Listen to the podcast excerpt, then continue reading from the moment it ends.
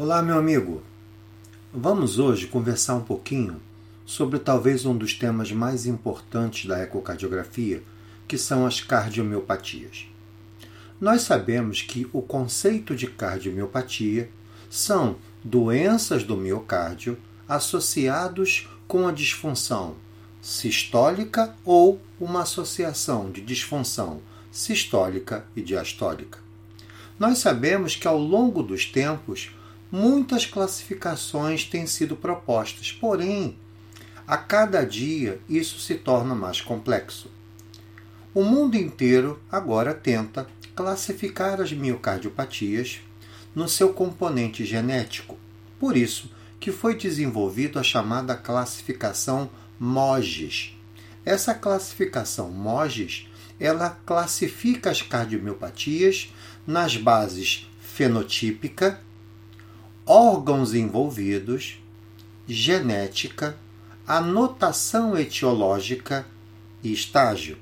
Vejam, é importante lembrar que a classificação fenotípica morfofuncional, essa é a que nós vamos utilizar quando realizamos o nosso exame de ecocardiograma. Mas veja, apesar das cardiomiopatias poderem ser classificadas em muitos pacientes, tanto por classificações utilizando características clínicas e também os achados ecocardiográficos, é importante que a gente não esqueça que os achados morfológicos e funcionais eles podem se sobrepor, especialmente naqueles pacientes que apresentam cardiomiopatias em estágios mais avançados. Lembrem que o próprio enchimento do ventrículo esquerdo ele pode se tornar o que nós chamamos de um enchimento restritivo, principalmente durante aqueles momentos que a doença se encontra descompensada. Outra coisa importante: doenças cardiomiopatias em estágios finais também podem gerar alguma alteração na identificação dessa classificação. Então, Relembrando, as classificações das cardiomiopatias segundo MOGES precisa avaliar o fenótipo morfofuncional, daí vem a letra M, envolvimento dos órgãos e sistemas, aí vem a letra O, genética vem a letra G, anotação etiológica vem a letra E, e a última letra do MOGES, a letra S, está relacionado com o estágio. Esse estágio avaliado pelo American College e pelo American Heart com a classificação de NIRA. Agora veja, quando nós pensamos no fenótipo morfofuncional, eu preciso pensar na apresentação dilatada, hipertrófica, restritiva, displasia ritmogênica do VD e o ventrículo esquerdo não compactado mas eu posso ter associações.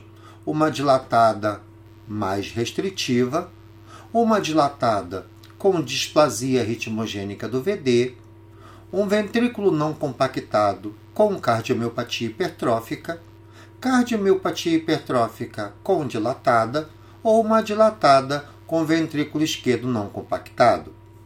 E lembrando que eu posso ter apresentação também de cardiomiopatia hipertrófica, restritiva e ventrículo não compactado. E lembrando que nesse fenótipo morfofuncional existe também a característica, a classificação como fenótipo não específico.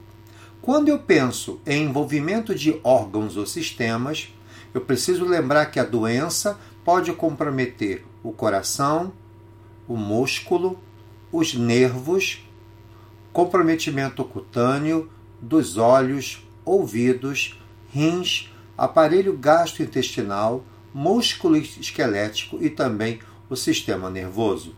Lembrem, essa formação, essa identificação genética, ela precisa ser pensada em alguns tópicos. Então, eu preciso avaliar história familiar negativa, história familiar desconhecida, se é ou não uma doença autossômica dominante ou autossômica recessiva.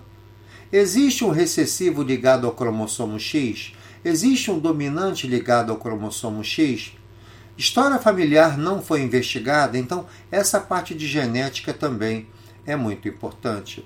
No chamado estágio do American College e American Heart, com a classe NIRA, que é a letra S, pelo American College e o American Heart, nós vamos dividir essa apresentação em estágio A, estágio B, estágio C e estágio D.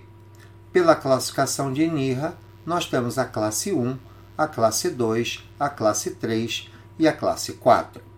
Quando pensamos em cardiomiopatias primárias, eu gosto de dividir essa classificação em genética, mista ou adquirida.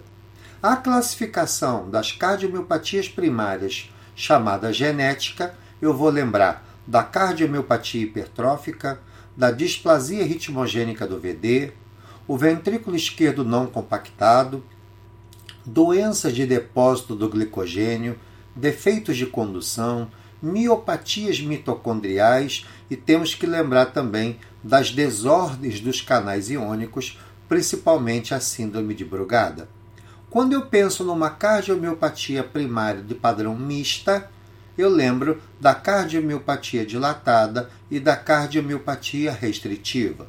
Já quando eu penso em cardiomiopatia primária adquirida, eu preciso pensar no processo inflamatório, ou seja, a miocardite, a doença provocada pelo estresse, a cardiomiopatia periparto, a cardiomiopatia induzida por taquicardia e a cardiomiopatia dos filhos de mãe diabética que são dependentes de insulina. Então, dessa maneira, a gente apresentou bem rápido como é feita essa classificação conhecida como classificação de Moges. Então, no nosso próximo podcast, nós vamos conversar um pouquinho sobre os aspectos ecocardiográficos da cardiomiopatia hipertrófica. Um grande abraço!